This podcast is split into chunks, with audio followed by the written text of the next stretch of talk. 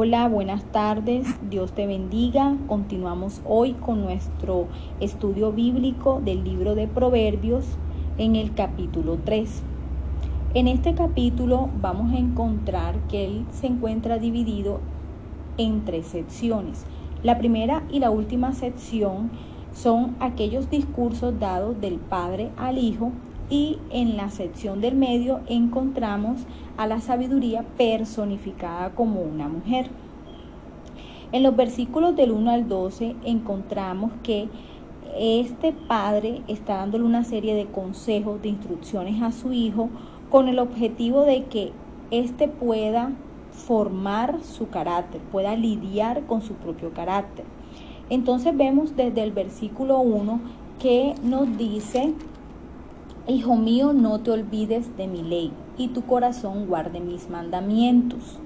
Esa palabra ley significa enseñanza, es decir, hijo mío, no te olvides de mis enseñanzas y tu corazón guarde mis mandamientos y ten en mente mis mandamientos. Y en el versículo 2 nos expresa cuál es la promesa, porque largura de días y años de vida y paz te aumentarán. Nunca se aparte de ti la misericordia ni la verdad. Átalas a tu cuello, escríbelas en la tabla de tu corazón. Esa palabra de átalas a tu cuello, escríbelas, nos está indicando de que la misma misericordia, el fiel amor, la lealtad, son considerados como algo valioso que no se puede dejar atrás.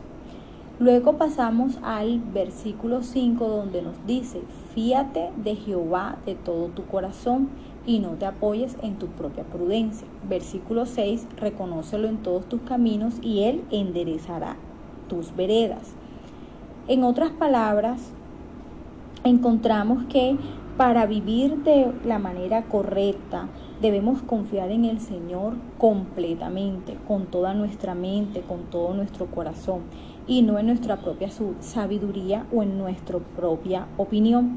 Y esto lo hacemos muy a menudo. Cuando no le prestamos, no le presentamos nuestros deseos, nuestros sueños, metas, las situaciones que estamos atravesando, las dificultades, las preocupaciones, los problemas. No vamos a la presencia del Señor y se los presentamos, sino que de manera automática comenzamos a mirar de qué manera nosotros podemos resolver, cómo podemos alcanzar las cosas, basándonos en nuestra propia sabiduría y no en la sabiduría que viene de parte de Dios, que sabemos que necesitamos pedírsela a Él. Por ende, es importante que nosotros estudiemos la palabra y escuchemos al Espíritu Santo para poder ser guiados por Dios y de esa manera aprender a reconocer a Dios en todos nuestros caminos, en todo lo que hagamos, para poder ser conscientes plenamente de que la presencia de Dios está con nosotros y que Él nos acompaña todos los días. Entonces este pasaje nos recuerda el reconocer a Dios todos los días y dejar permitir que Él nos dirija. Luego pasamos a los versículos del 9 en adelante y encontramos que aquí se nos dice que honremos a Jehová con nuestros bienes, con todas las primicias. Es decir, que le demos a Dios lo mejor, los primeros frutos de la cosecha y tendremos abundancia. Tus graneros se llenarán hasta rebosar. Entonces vemos acá que, la misma palabra nos dice que el hecho de darle a Dios lo primero es algo que va a traer una recompensa a nuestra vida, es algo que va a traer provecho a nuestra vida. Y en los versículos 11 y 12 se destacan estos versículos porque no se centran en mostrar aquellos premios que vamos a recibir por honrar a Dios. Es todo lo contrario. Aquí el Padre está alentando al Hijo a aceptar la disciplina de Dios, a que no tomemos la, em, la actitud eh, incorrecta llegar a amargarnos, a fastidiarnos cuando los tiempos sean difíciles, cuando quizás eh, no nos gustaría estar detenidos, sino eh, estar en movimiento, estar siendo muy activos, pero el Señor ha permitido un tiempo donde es todo lo contrario. Entonces que podamos tener la actitud correcta, que más bien confiemos en que Dios si nos está corrigiendo es porque nos ama, así como un padre pues disciplina a su hijo. Y luego vemos que en el versículo del 13 al 20 es un hermoso poema sobre el valor de la sabiduría. Les mencionaba que la sabiduría aquí está personificada como una mujer y que dice que ella es más preciosa que los rubíes.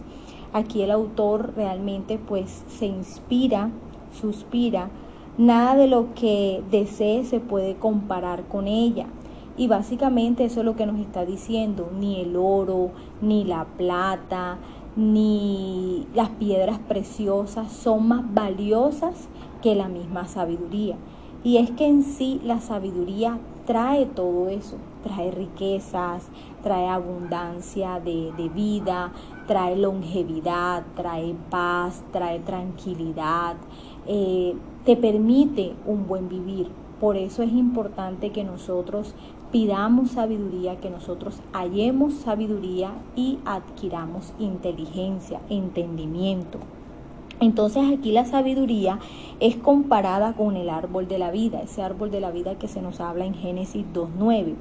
Y los versículos 19 y 20 nos dice que el mismo Dios, que es el dueño de la sabiduría, empleó la sabiduría para crear el mundo.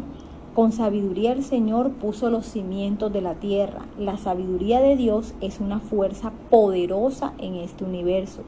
Y lo más importante es que nosotros tenemos acceso a ellas, a ella.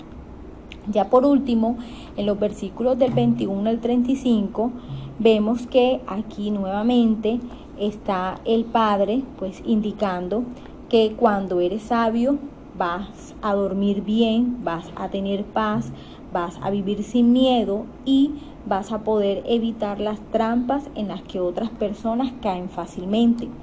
El Padre brinda algunos consejos prácticos sobre las relaciones dirigidas a procurar la paz. Da a las personas lo que se les debe. No pienses en maneras de cómo hacer daño a los demás.